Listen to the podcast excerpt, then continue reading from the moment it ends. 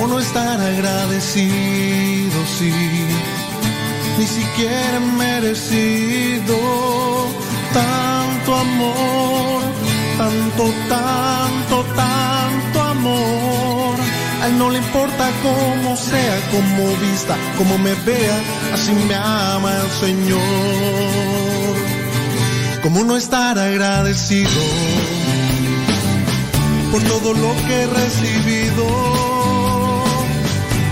estar agradecido si ni siquiera merecido tanto amor, tanto, tanto, tanto amor? A él no le importa cómo sea, cómo vista, cómo me vea, así me ama el Señor. Si mis esfuerzos se han rendido, una batalla la he perdido.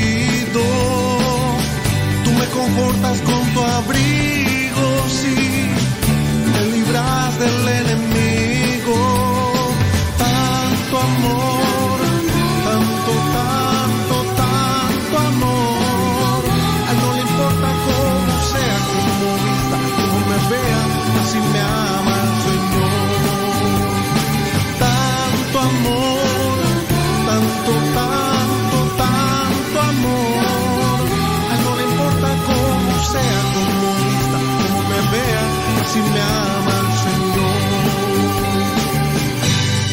3 cuadros.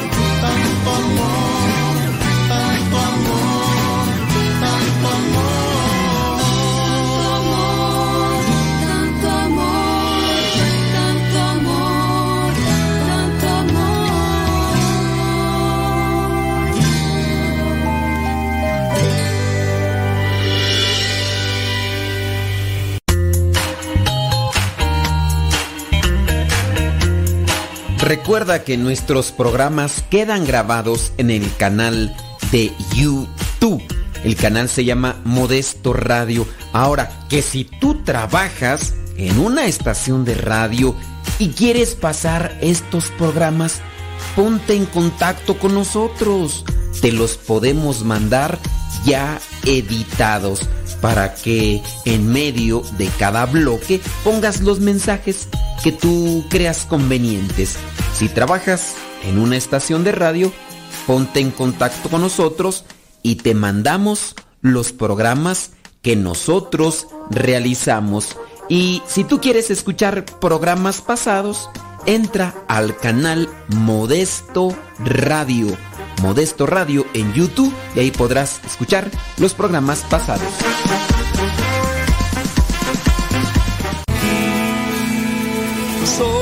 De la cuadra de los buenos, de una estirpe de guerreros, de la gente del Señor. Y lucho por ganarme un día el cielo, máscara cabellera, por ganarme su perdón. Y lucho, lucho, ay como lucho. Y tanto lucho que ahora me dicen el luchador. Y lucho, lucho, ay como lucho. Y tanto lucho que ahora dicen el luchador, el luchador.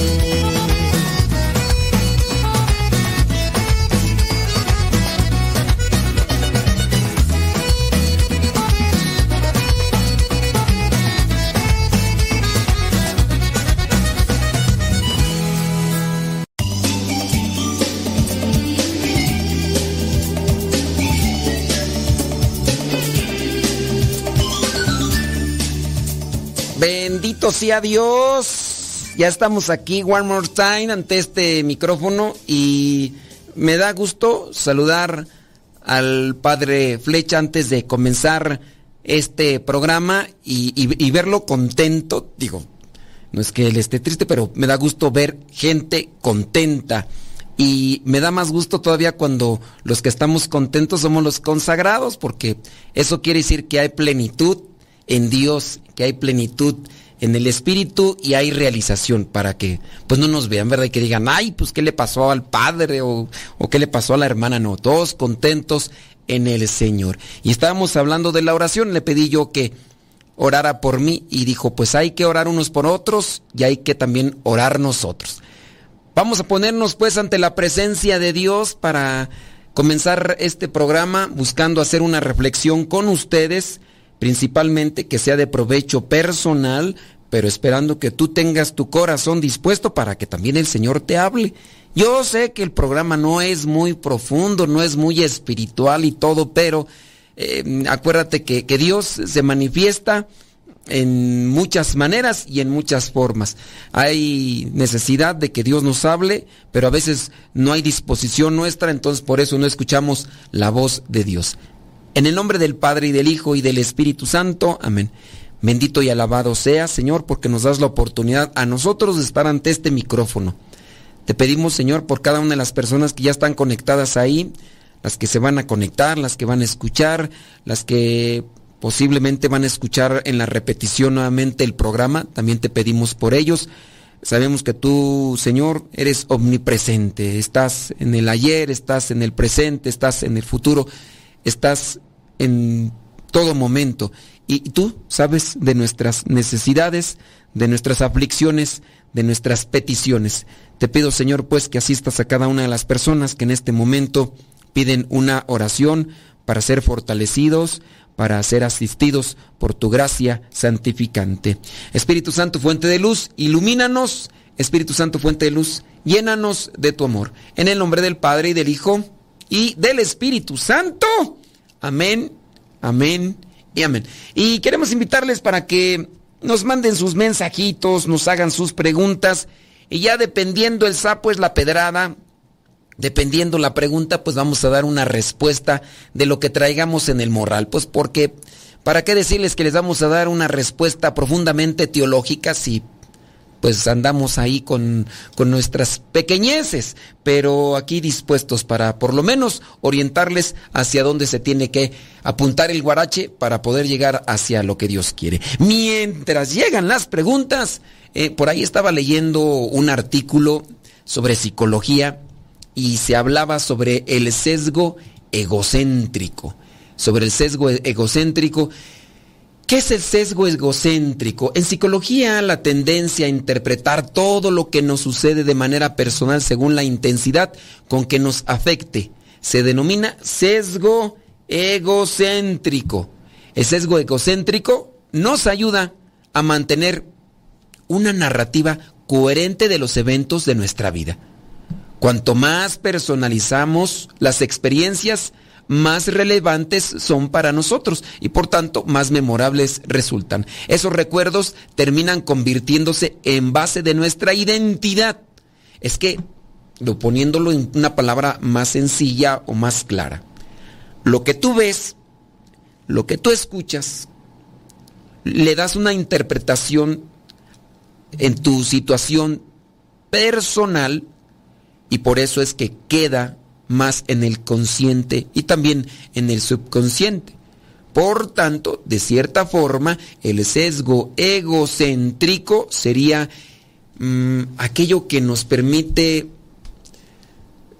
mantener conexión con diferentes tiempos de nuestra historia, lo que vendría a ser aquello que, que asimilamos inmediatamente, no sé, em, miré una comida en específico, no sé, algo, y me recuerda, ah, hace ya algún tiempo estuve comiendo esto en otra parte de donde, estaba de visita o cosas así, ¿no? Entonces eso conecta, porque hacemos una experiencia y se van juntando esos pedazos de nuestra vida para hacerlos presentes. Sin embargo, debemos tener presente que este sesgo no es más que una ilusión adaptativa, porque la interpretamos, no el acontecimiento. A menudo nos lleva a malinterpretar lo que sucede, que ese es uno de los riesgos. Hace que nos tomemos las cosas demasiado a pecho y que desperdiciemos una, ¿cómo ya podríamos llamarle? Energía o fuerza emocional. A veces yo tengo mi, mi, pesar o tengo ahí mi prudencia o mi preocupación de, de utilizar la palabra energía con base a que algunos todavía no tienen el discernimiento y el criterio para poder interpretar la cuestión de energía, porque la energía no es un concepto único, que utiliza la nueva era. Nosotros de hecho somos energía y no necesariamente ya estoy apegándome a estos a estas cuestiones esotéricas. No, recuerden, recuerden que nosotros somos como unas pilas. Ponte pilas, dicen allá en Guatemala, ponte pilas. Tú estás bien pilas. Sí, nosotros somos como baterías.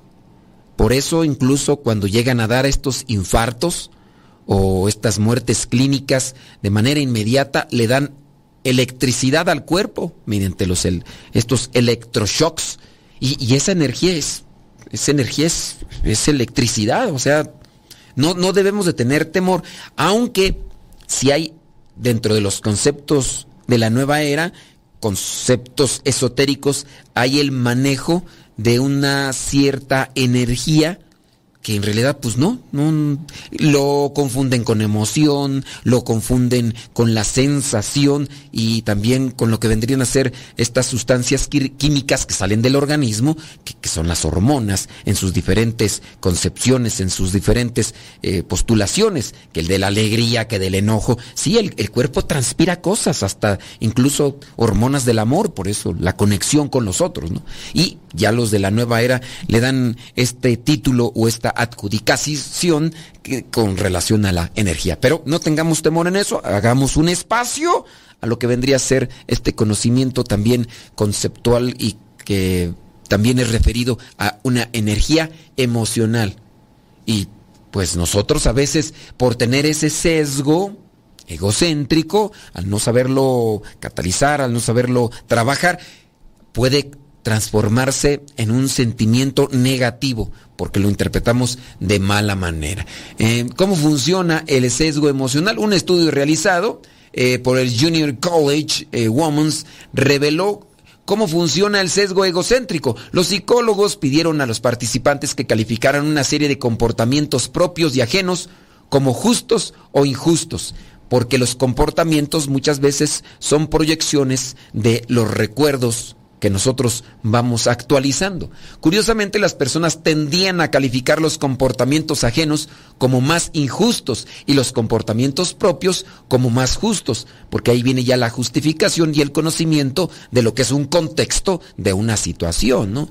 El desconocimiento del contexto del comportamiento de esta persona nos hace ser a veces muy lapidarios para hacer un juicio y, y somos así muy fuertes, muy rígidos y muy hirientes, incluso muy drásticos para eh, lastimar o para enjuiciar a los demás. Esto revela que tenemos la tendencia a atribuirnos los éxitos y comportamientos positivos y proyectar en los demás los fracasos y comportamientos negativos. También revela que a la hora de realizar juicios, somos muy parciales, no tenemos problemas para entender nuestros motivos y convertirnos en justificaciones, en excusas para nuestras decisiones y comportamientos, pero nos cuesta mucho ponernos en el lugar de los demás. Nos cuesta mucho ponernos en el lugar de los demás.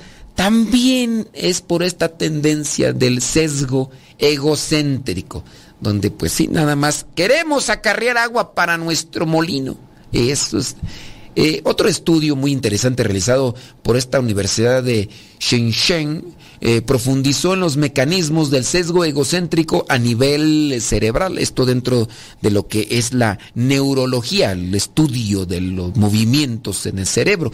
Estos estudios neurocientíficos comprobaron que la activación del tálamo puede predecir cuán intenso será nuestro sesgo egocéntrico. El tálamo se encuentra en aquí en lo más profundo del encéfalo y es una especie de, mm, de estación de relevo y, centro de integración sináptica donde se produce un primer procesamiento de las señales sensoriales antes de que continúen su trayecto hacia lo que vendría a ser la corteza cerebral. Eh, en práctica, esta estructura se encarga de cribar, de purificar las señales que son insignificantes y dirigir los impulsos sensoriales importantes al área de la corteza eh, somatosensorial y otras zonas del cerebro, determinando a su vez la intensidad e importancia de esos estímulos. Por tanto, el tálamo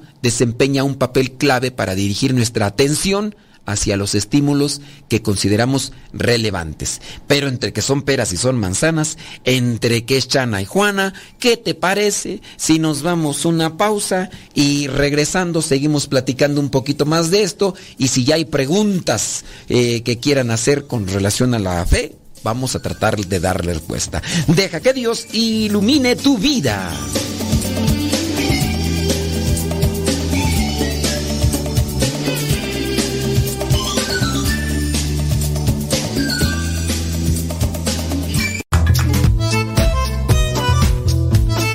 Si tienes preguntas para el programa, ve a la página de Facebook Programa Evangelizar sin Tregua y ahí déjanos tu pregunta y también ten paciencia para que podamos responder. Recuerda, la página se llama Evangelizar sin Tregua. Programa Evangelizar sin Tregua. Así se llama la página, Programa Evangelizar sin Tregua y ahí déjanos tu pregunta y vamos a responderte aquí en el programa.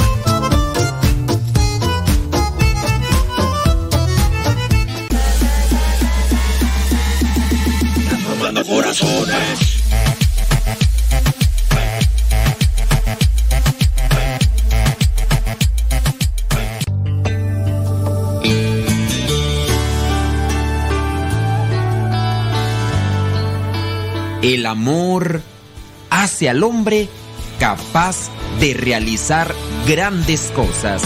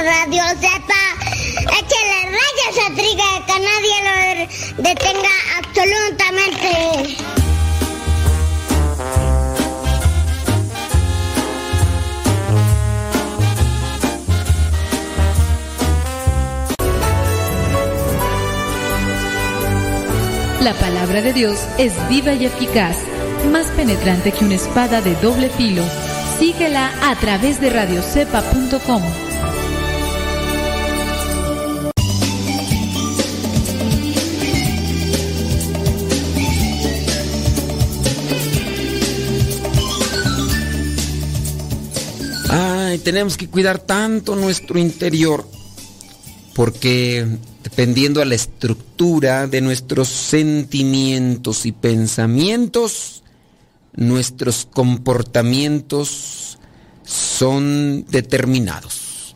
Dependiendo lo que llevo en el morral, es lo que voy sacando cuando salgo a caminar y estando en el trabajo, estando en la iglesia o estando en la casa, sale a relucir lo que soy yo en el interior.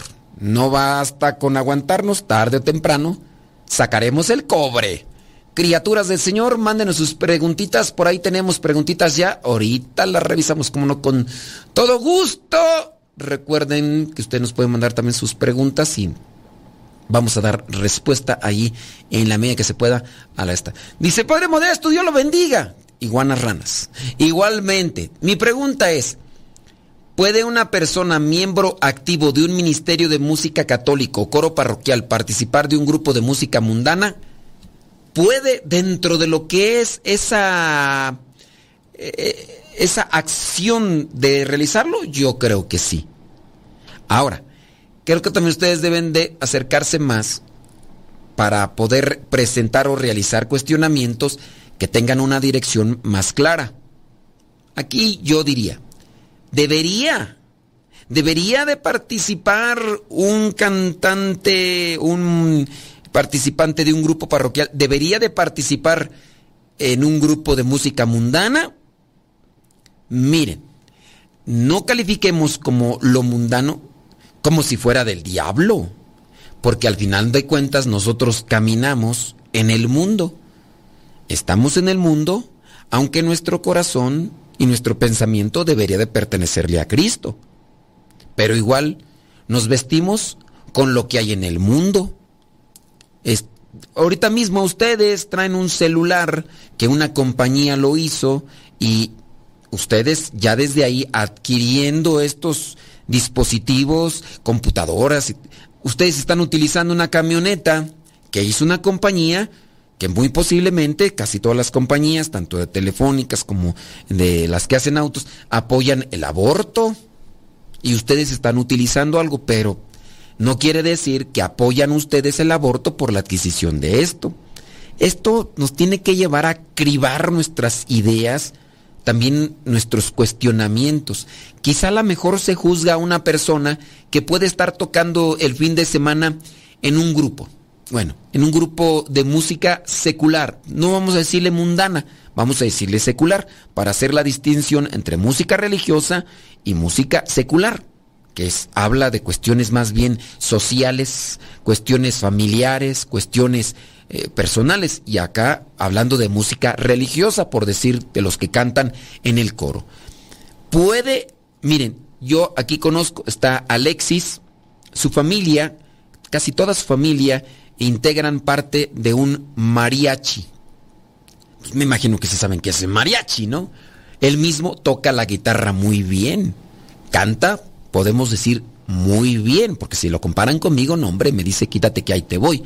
Tampoco puedo decir que es Andrea Bocelli, ni tampoco puedo decir que es Jorge Negrete o Javier Solís, no, pero sí, canta muy bien el muchacho. Un mariachi. Él pertenece a un, o pertenecía en este caso, pertenecía a un grupo de música secular, no vamos a decirle mundana como una forma de decir que son contrarios, son anticristianos, no, una, e, está mal. Creo que donde sí uno tiene que hacer distinción es de lo que uno realiza con aquel talento que Dios te ha dado. Si tú, por ejemplo, dices, bueno, pues yo estoy dentro del mariachi, lo que hago es entretenimiento, no canto música religiosa, canto música regional mexicana perteneciente a una cultura, con lo cual no necesariamente pongo música y se emborrachó la gente, ¿no? Hay que disfrutar cierto tipo de música, se puede sí, el mariachi loco quiere bailar, el mariachi loco quiere bailar. No necesariamente escucho esas canciones y tráigame unas cervezas. Además, aunque las canciones fueran referidas a unas cuestiones eh, desordenadas, como podría ser el alcoholismo, no necesariamente podemos decir estas personas son las que provocan el alcoholismo en una persona, no, es cada quien, al final de cuentas, como determinación particular y con libertad de qué es lo que hace con aquella música. Habrá incluso gente que hasta con la música instrumental, no sé, puede ser Mozart, puede ser, este, pues ustedes, los que ustedes conocen, yo no conozco mucho de eso, pero hasta podría ser que ahí estás escuchando a Mozart, estás escuchando a Beethoven y te está echando una copa de vino y te llegó tanto la melodía, la sincronización de instrumentos, los sonetos altos, bajos y demás, y dices, me he hecho otra copita y ya cuando menos te acuerdas, ya te aventaste una botellita, ya estás más lumbreado que nada. Y podrías decir, ah, entonces la música clásica, eh, ah, porque una persona o porque algunas personas la utilizaron para embriagarse ese día, entonces ya también es música del diablo. Pues no, no necesariamente. Entonces, más bien es lo que uno busca como intención de esto. Sí, no, puedes decir, o sea, yo por ejemplo sí calificaría como negativo que una persona esté dentro de un grupo de música y dentro de esa música se insista, se sugiera siempre el hacer cosas malas, el hacer cosas eh, que, que van en... Porque la música, vamos a ser claros, la música no necesariamente te obliga o, te lleva a tomar. Que tú lo interpretes con eso y que quieras tomar por la referencia que tienes de películas, esa es otra cosa. Pero hay letras de algunas canciones que sí, obviamente, no debería de cantar una persona que está participando en ambientes eclesiales, esté en el coro o no.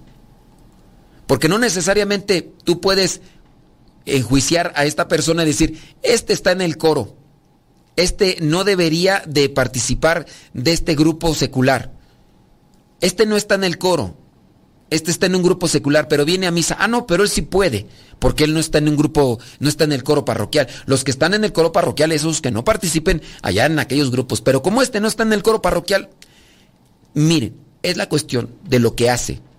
Si con esa música esté o no esté en el coro parroquial, pero si con esa música, con esa letra, está llevando a la persona a una situación no conveniente para el alma, ahí sí ya a ver qué canciones canta este fulano. No, pues este está en un grupo de música, eh, así en un grupo, eh, pero puro instrumental. Es más, está en un grupo de música, puro jazz, puro jazz. No, puro jazz. Nada más ahí puro, hasta pura música, o sea, ni siquiera letra. Todavía, no, pues están acompañando a esta cantante francesa. Si es de Francia, ¿sabe? A ver, alguien de los que es que si ustedes nada más conocen a Paquita la del barrio, pues no van a saber quién es Sade, ¿verdad? Pero van a decir, ¿Sade quién será? No sé. Pero si ustedes dicen, no, pues acompaño a Sade para, para, para cantar, hay dos, tres, la de... Uh, ¿Cómo se llama la de por pureido? Uh, vapureido, uh, vapureido. Pues tú dices, pues no, esas canciones, esas letras, pues no traen este, e, ese tipo de... Y ahí, ahí tengo a la gente ahorita buscando a ver quién es esa canta... Ay, de ver, repítame el nombre, por favor. Como cuando les digo de, del derecho canónico y de las citas bíblicas, eso no lo busquen. Híjole, de veras, cómo son nada más chismi. Sí, ya, ya estaba buscando en el google. Hasta dijo, ¿cómo dijo? Ya estaba preguntando. Ay, Dios mío santo. En fin, regresando al punto. Lo que se debe de tener cuidado es de qué manera estamos utilizando el talento. El talento. Sí, porque nosotros estamos utilizando estos talentos para llevar a las personas a las cosas malas, letra. Tú, tú sabes, sin decir nombres, sin decir nombres, eh, claro es que nosotros podemos determinar inmediatamente, a ver, ¿Quién, esta, esta letra qué dice? ¿Dice las cosas eh, bonitas o, no las dice o, o, o, qué? Pues no, ¿verdad? Entonces, uno también debe tener cuidado en ese sentido. Ya tú sabes, ya hay muchos cantantes, ya nomás por decir el conejo. Las letras del conejo, por uno de tantos, pues tú dices, pues no. Ah, es que este señor ahí... No, hay que tener mucho, pero mucho cuidado. Dice ahí la persona, dice, llámese tecladista o guitarrista como parte de un trabajo, aunque ya se le tenga un trabajo regular. Quisiera que me aconsejara...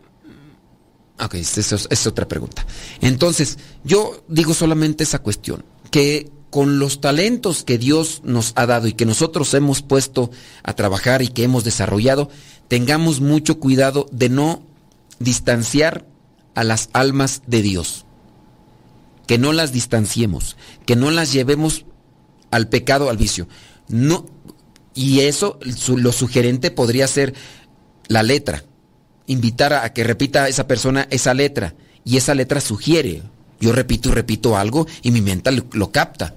Si yo digo estoy feo, estoy feo, estoy feo, me acomplejo y voy a decir sí, en realidad estoy feo. Pero yo digo, qué lindo soy, qué bonito soy, cómo me quiero, ah, ah, si ni me muero, ah, ah, jamás me podría olvidar. Pues qué voy a decir, pues estoy bonito. Aunque los demás me digan otra cosa, pero digo, no, mi mamá me dice que estoy bonito. Ay, mi hijo chulo, bello, hermoso, precioso. Y yo me la creo y yo me la canto esa canción, pues. Entonces, hay que tener mucho cuidado con lo que repetimos mucho en la mente, incluso se ha basado en una cuestión de canción. Ahora, también los bailes sugerentes, también eso pueden despertar la libido y después no hay quien los controle y ahí tengan mucho, pero mucho cuidado. Ya tenemos que hacer pausa. Let's go to the pausa ahorita. Regresamos. I'll be back. Bye. Ya.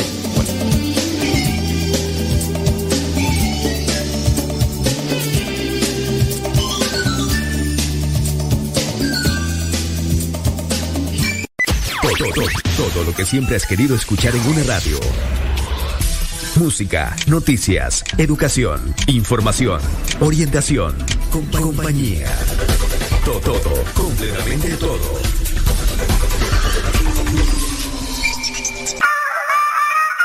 Aquí somos.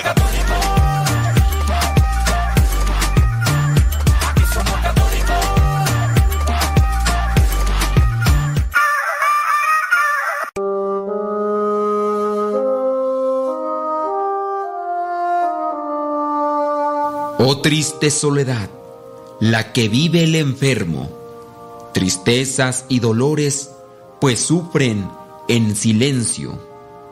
Oh pobre del enfermo, que triste es su vida, que fría está su cama, su sola compañía. Con dolor abren sus ojos al ver un nuevo día. Le temen a la noche, pues llega su agonía. Rogad a Dios por ellos, tenerles caridad, pues las huellas que dejan, tú las podrías pisar.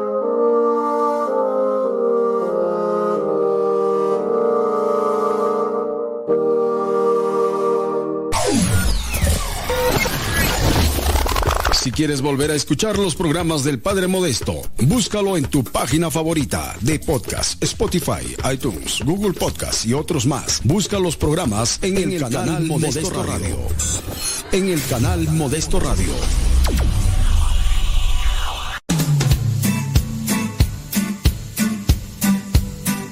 Desde agosto del año 2009, aquí está Radio Cepa y seguirá estando hasta que Dios no diga otra cosa. Recomienda a Radio Cepa para que sigamos adelante hasta que Dios no diga lo contrario. Radio Cepa, ñaca ñaca.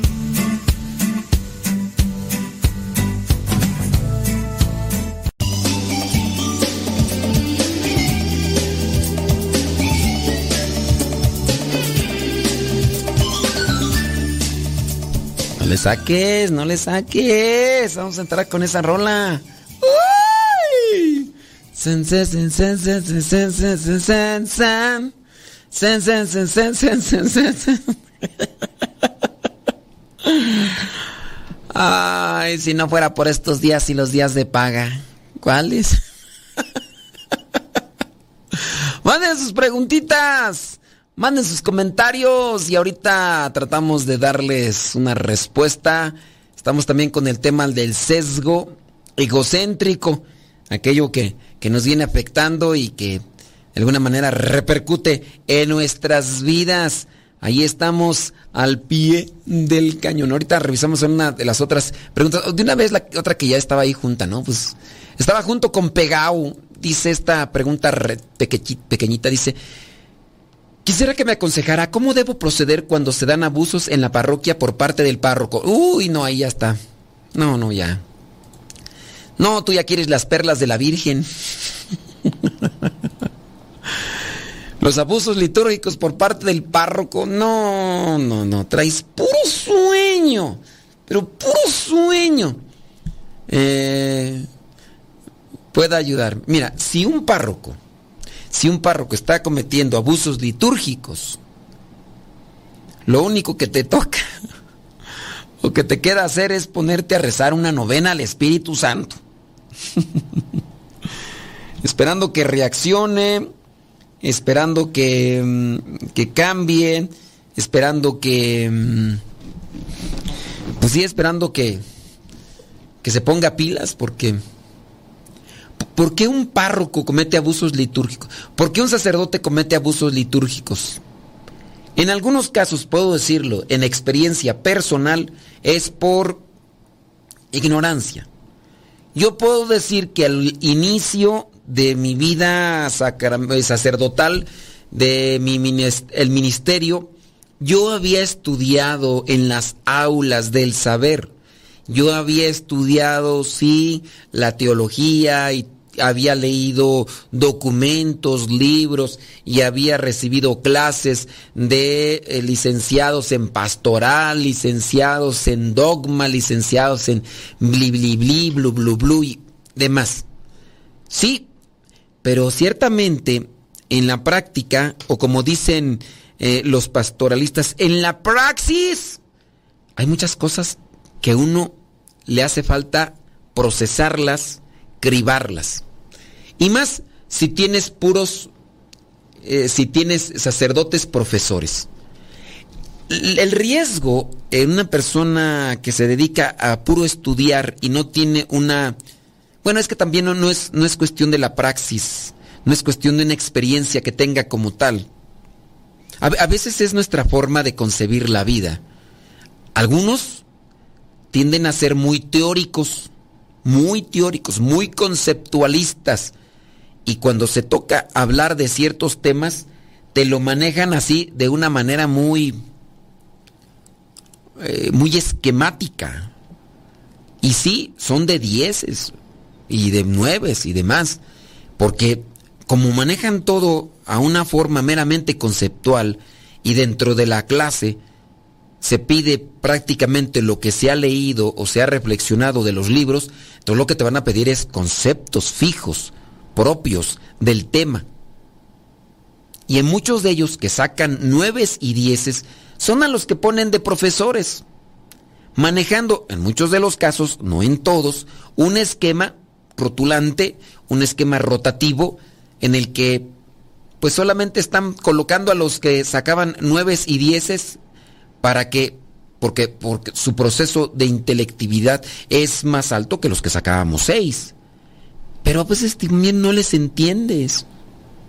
No. No, o sea, sí te manejan el concepto, pero de- dentro del populus, dentro de la gente, no le agarramos la onda. Y a veces el quedarnos con el mero concepto, les digo, no todos, pero con el mero concepto, en la praxis nos falla mucho. ¿Y por qué se cometen abusos litúrgicos? Tengo entendido yo que es por esta cuestión de entender el concepto, entender el concepto en lo racional, pero dentro de lo práctico no. Porque nos hace falta también una interpretación en ciertos sentidos. Yo, por ejemplo, puedo decirles que incluso en las últimas partes de la vida seminarística, yo concebía el que no habría problema en escuchar música evangélica. Era mi concepción. Viene el momento en el que yo ya me acerco ya más bien a una cuestión pastoral y me doy cuenta que tienen su influencia la música evangélica dentro del ambiente católico. Comienzo a conocer las, también los testimonios de algunos que se han alejado de la iglesia católica a partir de lo que vendría a ser la escucha de esta música, de estas canciones evangélicas, no cristianas, no católicas. Y entonces comienzo a escuchar reflexiones de otros más que me llevan también a sacar mi propia conclusión, conectado también con el hecho de no eh, decirles que tengan su cuidado y que mejor no escuchen música cristiana evangélica. Por decirte una de las falla- fallas o de las cosas que yo tuve que corregir. Hablando de un abuso litúrgico, hay muchas otras cosas más que yo también he realizado dentro de mi actividad pastoral. Entonces, realizaba este tipo de actividades y yo no me daba cuenta hasta que sacerdotes también eh, buscando una fidelidad al magisterio y a la doctrina y mirando también el cuidado y el amor a la sagrada liturgia, a la Sagrada Liturgia, me, me hicieron una recomendación, me hicieron una, mm, un llamado de atención, me hicieron recomendaciones para corregirme. Pero habrá otros que no. Eh, ahí yo me encuentro en el caso de incluso de muchos que al justificarlo pastoralmente, dice, no, está permitido. Algunos, fíjate, me han utilizado esta expresión, lo no prohibido, sí permitido. Y eso es lo que me decía un sacerdote. Le decía yo, a ver, una cosa, por ejemplo, sencilla, que ustedes pueden entender rápidamente. En el momento de la misa, a la hora del Padre Nuestro, los fieles laicos pueden levantar o deberían levantar las manos, deberían levantar las manos a la hora del Padre Nuestro, la respuesta es no. Porque la instrucción general del misal romano, y para los que no sepan qué es la instrucción general del misal romano, es la pauta indicativa de todo lo que se va a tener que hacer y no hacer durante la misa. Es, digamos que las rúbricas como tal ahí están plasmadas. Y en la instrucción general del misal romano dice que en el momento de rezar el Padre Nuestro, solamente el sacerdote que preside y el sacerdote concelebrante. Ya. Después de que levantan las manos, después de eso, juntamente con el pueblo, rezarán el Padre Nuestro. Porque hay oraciones dentro de la Sagrada, de la Sagrada Eucaristía que la reza el pueblo y la reza el sacerdote, y hay otras que son conjuntamente y unas veces unos sí y otros no, y, y ya. Y ahí está establecido. Yo le decía a este sacerdote, mira, la cuestión ahí que es explícito. Dice, pero a ver, muéstrame un reglamento o un indicativo donde lo prohíba. Digo, no lo vas a encontrar, porque ya está haciendo la indicación el que preside y el que concelebra. Y después levantarán las manos en, durante la oración del Padre Nuestro, solamente el que preside y el que concelebra. Y ya después, juntamente con el pueblo, rezarán el Padre Nuestro. No tienes por qué andar queriendo encontrar uno. No una prohibición, no tiene que rezar y decía, es que lo que no está prohibido está permitido. Le dije, a ver, si tú ves a una persona llegar en tanga a la misa, ¿la vas a sacar? Y dices tú, pues sí, pues ¿cómo es que está llegando en tanga? Le dije, pero lo que no está prohibido está permitido. Un día va a llegar una persona prácticamente desnuda, va a decir, a ver, muéstrame un, eh, una rúbrica muéstrame un número del derecho canónico donde diga, tú vas a decir, pues por sentido común, pues por sentido común también se entiende que lo que dice ahí explícitamente que para el Padre Nuestro solamente el sacerdote que preside, los que, concelebran, deben de levantar las manos. En este caso, no dice solamente, pero dice eh, el sacerdote que preside en conjunto con el que concelebra, levantarán ellos las manos y rezarán conjuntamente con el pueblo el Padre Nuestro. ¿Necesitas tú que encuentres ahí un adjetivo ahí de, de negación, de no debe hacer? No. Pero esto les digo, pues ya es una cuestión pues que se tiene que analizar. Habrá o estaremos algunos sacerdotes que de vez en cuando todavía cometemos nuestros abusos litúrgicos. Yo trato de ser muy cuidadoso en eso y poner atención y escuchar cuando me hacen una corrección. Pero habrá sacerdotes que aún sabiendas de que no es correcto ni es permitido porque sí lo han analizado y porque incluso tienen el fundamento, dirán, a mí no me interesa, yo seguiré haciéndolo tal cual, porque así yo quiero, porque así yo lo entiendo, porque así es mejor. ¿Qué haces ahí ante tu pregunta? La, la respuesta es solamente reza, reza por él. Que pídele al Espíritu Santo que lo ilumine, que lo que lo presente ahí pues para que, que pueda ver la realidad, ¿no? ¿Qué más hacer? Puede ser que otro sacerdote que vea le diga, pero si no hace caso, y si él mismo sabe que no es correcto, pues entonces ahí eh, son, son varias cosas pues que les digo que uno también tiene que analizar, que uno tiene que checar ahí con esta cuestión. Ya nos vamos a pausa, señoras, señores. Ahorita regresamos, van a sus preguntas y ahorita las contestamos.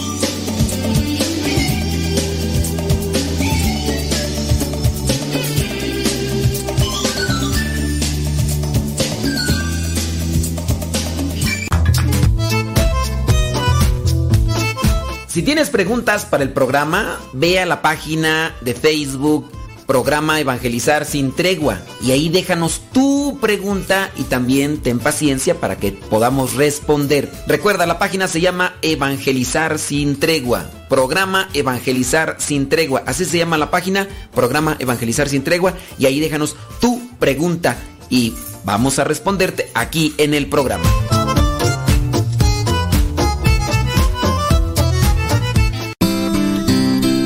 Ser joven no es cuestión de años, sino de ánimos. Escuchas Radio Cepa.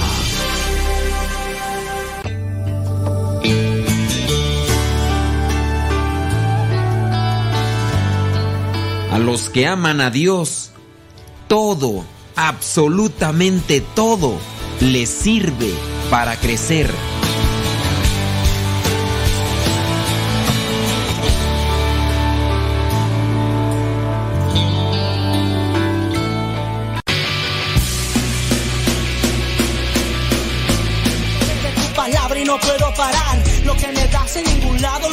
Lo puedo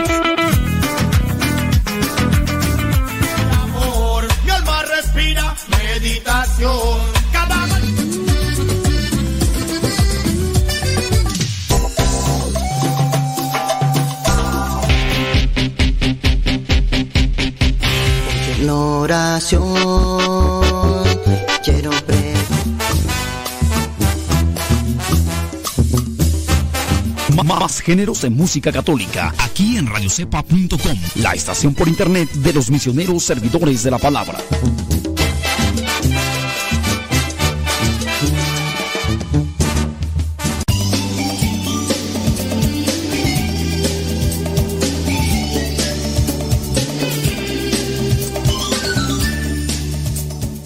Ya estamos más cerca del final que al principio. Alguien me lo podrá negar. Nel pastel, never de limón. Oye, ya nos vamos ahora con esta otra parte a ver si finalizamos con lo que vendría a ser este sesgo egocéntrico y de qué manera nos puede afectar tendiendo solamente a interpretar a nuestro modo acontecimientos de la vida y solamente para justificarnos, para acomodarnos y también que de ahí se deslindan sentimientos y otras cosas más. Por eso muchas cosas más. Mira mi casa, esta Navidad. Le mandamos un saludo a todas, a toditititas las personas trabajadoras y a las que no trabajan también. A los que hacen oración por nosotros y a los que nos ayudan a programar, a, programar, a promover el programa también. Muchas, pero muchas gracias. Estábamos con lo del sesgo emocional, sí, dice aquí, eso significa que cuando somos víctimas del sesgo egocéntrico, damos preferencia a informaciones y estímulos que realmente no son tan importantes, solo porque consideramos que guardan relación con nosotros y nos afectan de alguna forma. Es el problema de quedarse con proyecciones del ayer. Sin embargo, esa visión egocéntrica puede jugarnos una mala pasada, haciendo que pasemos por alto información que podría ser revelante, ya que el tálamo calificaría como intrascendente o algo secundaria esa situación. De hecho, una de las principales consecuencias del sesgo egocéntrico es el efecto de foco. Si vivimos como los protagonistas de nuestra vida, como si fuera una película, casi automáticamente asumiremos que todos nos observan. Entonces cometemos el error de pensar que, dado que somos el centro del universo, también somos el centro del universo de los demás. Eso vendría a ser el foco. Así como que todos tienen que dar eh, rienda suelta y los demás. Sesgo egocéntrico. Ya desde ahí te miras tanto, tanto, tanto a ti mismo que es esa tendencia siempre así a querer. Como resultado, cuando nos relacionamos con los demás, pensamos menos en ellos y más en nosotros. Porque somos los protagonistas, somos los que los que los demás, los que tienen que darnos mmm, pleitesía, sí, sí, no pleitesía, tienen que darnos pleitesía, tienen que darnos reverencia. En ciertas circunstancias ese efecto foco puede llegar a ser tan intenso que casi nos lleva a comportamientos esquizofrénicos, en ese sentido de que dejamos de reaccionar ante lo que ocurre para responder a imágenes mentales que hemos construido. Se trata de un comportamiento totalmente desadaptativo que no tiene en cuenta la realidad. Y ahí es donde ya perdemos. En la conexión de estos eventos del pasado en nuestra vida, al hacer conexión con estos enlaces de acontecimientos en, nuestra vida, nos desconectamos de la realidad y estamos enfocándonos a una, a una estación pues meramente imaginaria. Un estudio desarrollado en la Universidad de Cornell, por ejemplo, demostró que cómo actúa ese efecto foco en nosotros. Los psicólogos pidieron a los participantes que llevaran por el campus universitario una camisa con una imagen que fuera eh, pues avergonzante. Luego debían estimar cuántas personas se habían dado cuenta. Todos estimaron que habían llamado mucho la atención, pero en la mayoría de los casos pasaron desapercibidos. O sea, eh, la, mm, la, camiseta, lo que, lo que pusieron ahí, la camisa, que traía una imagen avergonzante, era bien analizada por quien se le iba a poner, como un juicio meramente personal. Y entonces, dentro de su percepción decía, esto es avergonzante, todos se van a burlar de mí, todos me van a mirar. Pero cuando le iban caminando por este campus, entre los compañeros, la mayoría no prestaban atención a los demás porque el sesgo egocéntrico, es decir, la tendencia hacia mí, hace que yo le dé más importancia a las cosas. Y también en el caso de los que podrían estar, a menos de que sean ciertamente muy, pero muy sobresalientes, eh, puede ser que sí llame la atención. Pero cuando es una, es una camiseta con una imagen, mm, pues tantas personas que traen camisetas con imágenes diferentes, posiblemente volteemos a mirarlo porque nos llama la atención y no es común. Y de inmediato regresamos la mirada hacia donde estábamos enfocándola. No le damos realmente la atención. ¿Por qué? Porque padecemos de ese sesgo egocéntrico. Este experimento nos demuestra que cada persona está tan imbuida en su efecto foco que no está poniendo atención en los demás, que no nota ni se fija en los demás. Por ahí un psicólogo muy conocido decía, un inconsciente hiper demasiado, hiper demasiado es siempre egocéntrico. La, la conciencia no puede hacer nada salvo preservar su propia existencia. Es incapaz de aprender del pasado, incapaz de entender los eventos presentes e incapaz de proyectarse correctamente hacia el futuro decía este psicólogo de apellido muy pero muy conocido cuando estudiamos psicología. Centrarnos excesivamente en nosotros, olvidando que formamos parte del mundo y asumiendo nuestras opiniones como verdades absolutas e inamovibles es una señal, ¿saben de qué? Es una señal de inmadurez, es una señal de falta de humildad, es una señal de falta de, de crecimiento. Por eso hay que tener mucho cuidado con este sesgo egocéntrico. También es una señal de inseguridad, porque al ser inmaduros caminamos por la vida. Eh, hace unos días, ¿no? En, otro programa eh, preguntaban eh, sobre qué hacer con cierto sacerdote que tendía a ridiculizar o a humillar, mejor dicho, a humillar a otros que no eran sacerdotes, obviamente, a feligreses, a personas que participaban de un grupo eclesial. ¿Por qué? Complejos, inseguridades. Esta persona, siendo sacerdote, tiene un sesgo egocéntrico demasiado intenso, tanto que ni siquiera se detenía a preguntar el por qué habían llegado tarde ciertas personas a dicho evento, cuando se les había anunciado que tenían que llegar puntuales. Pero al notar que habían llegado tarde, los exhibía públicamente, los avergonzaba públicamente e incluso dentro de esa ese proceso de humillación que estaba eh, realizando, amenazaba con mejor mm, cancelar o detener la celebración eucarística por aparentemente la mediocridad de aquellos que habían llegado tarde, sin conocer el contexto, sin conocer realmente lo que había acontecido, teniendo en cuenta que habían viajado en avión, que posiblemente se había retrasado el vuelo o había, se había dado alguna otra cuestión y que ni siquiera con un conocimiento, y aunque lo tuvieran, creo que cuando pertenece el retraso de un viaje a cuestiones externas, y también teniendo en cuenta, pueden ser cuestiones personales, a veces una infección estomacal, a veces mucho cansancio, y a veces está también fuera de nuestro alcance. Cuando ya se hace con una malicia, con una intención así cruel como podría ser la de este sacerdote que se dedica a humillar ahí a los demás, podemos decir ahí entonces que este sacerdote padece de este sesgo egocéntrico y por eso es que está realmente afectándose y afectando a los demás. Centremos, eh, centrarnos excesivamente en nosotros, olvidando que formamos parte del mundo y asumiendo nuestras opiniones como verdaderas, absolutas e inamovibles, es una señal pues de inmadurez. Tratemos de no darle tanta atención a lo que es ese sesgo egocéntrico. E, eso nos impide aprovechar las diferencias para crecer. Nos impide aprovechar las diferencias. Todos somos diferentes en gustos, tanto de música, tanto de colores, tanto de comida. Este sesgo cognitivo hace que confiemos demasiado en nuestro punto de vista y forma de ver el mundo, pensando que es la única posible. Ello nos lleva a ignorar a los demás y a subestimar sus opiniones, que en muchos casos pueden ser enriquecedoras. En muchos de los casos, aunque no sean sobresalientes, pero pueden ser enriquecedoras porque dan un plus a lo que ya conocemos. Pueden agregar un elemento, aunque sea una palabra, una frase.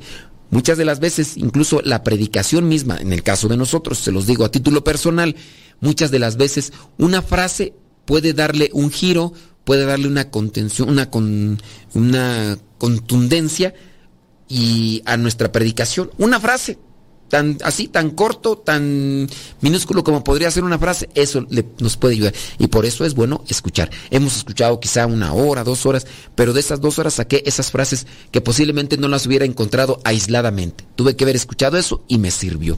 También añade una presión adicional. Sufrir el sesgo egocéntrico también nos añade una presión adicional, ya que nos preocupamos demasiado por la imagen que proyectamos. El sesgo emocional, el sesgo egocéntrico, perdón, el sesgo egocéntrico.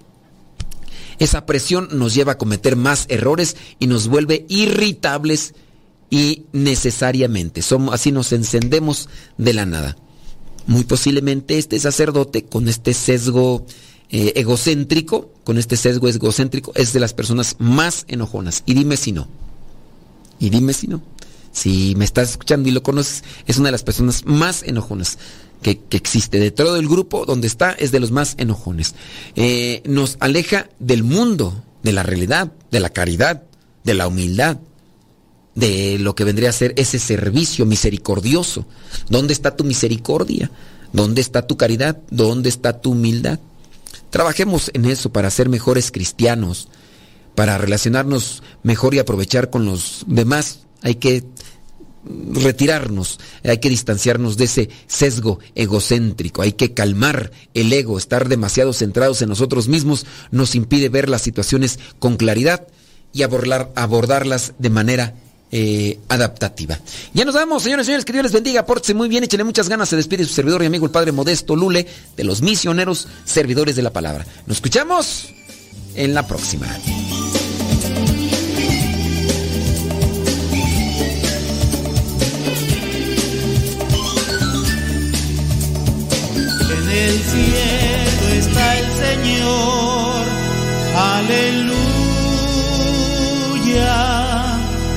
en el